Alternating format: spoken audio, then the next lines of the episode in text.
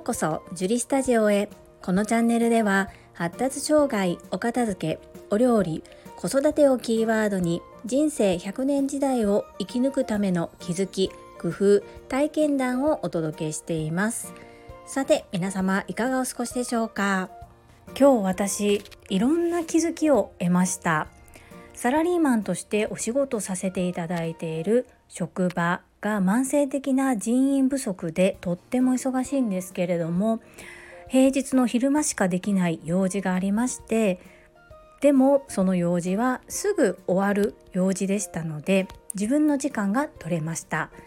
そこで久しぶりに美容院に行ってきました。髪の毛を短くしてからは2ヶ月に1度ぐらい切らないとちょっともうバランスがおかしくて自分でも気持ちが悪い状態だったんですけれどもちょっといろいろと事情がありここ3ヶ月間ぐらい切れずにいたので久しぶりに髪を切ってきました。頭が軽くなってすごく爽やかな気分になったのと同時に私あまり美容院を頻繁に変える人ではないんですけれども今日新しいところに行ってみました。すごく面白い形というか今風だなと思えるようなお店になっていまして簡単に言うとコワーキングスペースのような美容院です。広いスペースに1人分ぐらいのブースのような囲いがありましてそこに鏡とコンセントなどがあります。そして美容師さんは全員がフリーランスの方で予約を受けて予約のある時間帯だけそこで髪の毛を切ってくださったりパーマ当てたりカラーをしたりっていう風なことをされています。そしてその空間には美容師さん髪を切ることだけではなくってネイリストの方もいたりまつげエクステといってまつエクと呼ばれているものですね。まつげをちょっとつけまつげをこうつけるようなそういう施術をしてくれるようなコーナーだったりそういう専門家の方も常駐ではないんですね。予約をした時にそのお客様の時間に合わせて来られそしてそのお客様対応が終わったら終わりというような形でお店を一箇所にドドーンと構えるのではなくって広いスペースのうちの一部を間借りするような感じ。そしてロッカーなどもあるそうである程度最低限のものは整った状態で仕事ができる。そして美容院ですのでタオルを使いますよね。そのタオルもレンタルサービスになっているそうで使ったものは業者さんが回収をして洗ってそしてまた届けてください。そういうシステムになっているそうです。受付も非接触で iPad そして事前の予約は公式 LINE アカウントのみ。それからお支払いも QR コードで支払うというもう現金のやり取りが一切なくキャッシュレスの世界です。私がそのお店を見つけたのはやはりホームページでの検索でした。なので自分のホームページももっと充実させないといけないなというのを改めて感じました。そして私の対応をしてくださった方がたまたまなのかこれも引き寄せなのか。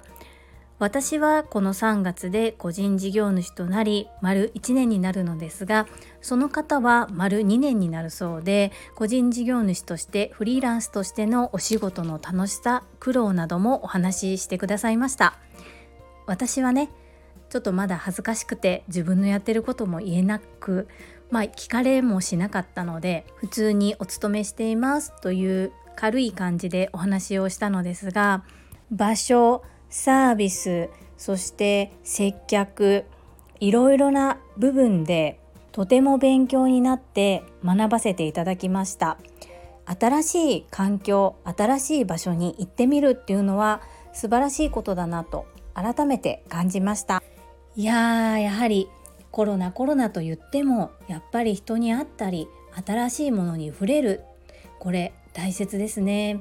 今日私が体験体感したことはオンラインでは絶対にできない経験でしたのでやっぱり対面素敵だなというふうに感じました。ごめんなさい。なんだか前置きだけで5分ぐらい喋ってしまったんですけれども本日のテーマ子どもの発語と記憶力についてです。最後までお付き合いよろしくお願いいたします。我が家の可愛い小学校2年生の次男は発達障害グレーゾーンです。最初に一番私が心配したのが言葉が出ないことでした。そして家族なので身振り手振りやこう引っ張っていってくれたりこう体行動で示すことで何がしたいのか何を求めているのかどうありたいのかということは家族は察知することができるんですね。ですが他人家族以外の先生だったりお友達はそういうわけにはいきません。それもあってか自分の世界に浸りたかったからなのかどちらもきっとあると思うんですけれども一人遊びの期間が長かったですそんな次男が4歳の時ですね。保育園の年中さんの時に誕生日が10月なんですけれどもその頃私が整理収納アドバイザーになっていたということと長男がとってもいろんなおもちゃを持っていたということもあってそして言葉が次男は出ない。なので欲しいものが特によくわからなかった。欲しいものがわからない状態でこちらの推測で物を増やすプレゼントを買うっていうことを家族満了一致でしたくなかったので物ではなくてことで誕生日をお祝いしたんです。それはその時に次男がプラレールにハマっていましてトーマスが大好きだったんですね。そこで見つけたのが静岡県の大井川鉄道です。こちらの鉄道では機関車トーマスの生まれの国イギリスと正式に契約を結んでトーマス号を実際に走らせています。これがなかなか人気でチケットも抽選なのですぐに手に入れることはできないし365日毎日走っているわけではないので走っている期間に抽選に間に合わせて抽選をかけて選ばれた人しか乗れないという結構貴重なものなんですね。1回目は当たりませんでした。で翌年2年目に初めて当たりまして家族全員で行ってきたんですけれどもその次男が喜ぶと思って選んでやったことなんですが言葉が出ないのでどう感じているかっていうのが全く私たち親はわからない。でも姿を見ているととっても嬉しそうにしていてああ喜んでいるんだなというふうにしか感じていませんでした。ところが最近です。少し前にも実はスタンド FM さんでこのお話はさせていただいているんですけれども寝る時にベッドに入った次男が急に思い出したかのように静岡県の大井川鉄道で自分が乗ったトーマス号の話をしだしました。もう数年経ってるんですよね。当時は言葉が出なくて次男がどんな風に感じているのかっていうのが全くわからない喜んでいる姿を見るだけだった私なんですけれども次から次へとこんなんだったねあんなんだったねこれが楽しかったもう一度行きたいこんなの食べたよねとかすごくもうブワーって喋ってどんなものを買ったのかどんな風な出来事があったのかと鮮明に覚えていてお話をしてくれたんです。これこのお話を聞いた時に私が思ったこと大切なポイントそれはわからないと思って適当にしたりわからないと思って何もしないのは一番良くないことだということを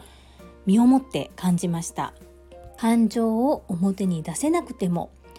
記憶はしっかりと刻まれています。今の自分にも再度もう一度戒めとして言い聞かせているのですがどうせわからないだろうそんな気持ちが少しでもあったら次男に届くものも届かなくなってしまう。改めて分かっていようが仮に理解することができなかろうが伝えたいこと分かってほしいことはきちんと何度も繰り返し言ってあげないといけないですしそういう姿勢で接していかないといけないなということを次男の姿勢を見て感じました。